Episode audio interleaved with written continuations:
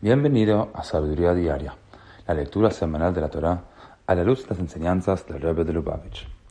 En la segunda lectura de la parashá de Hayei Sarah, aprendemos cómo, después de enterrar a Sara, Abraham envió a su sirviente Eliezer a la familia de su hermano en Aram para elegir una esposa apropiada para Yitzhak.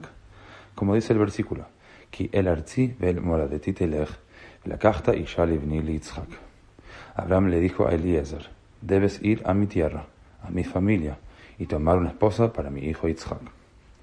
En el Kutesijo tomo 25, el Rebbe nos enseña que los profetas describen frecuentemente la relación entre Dios y el pueblo judío como la de un esposo y esposa.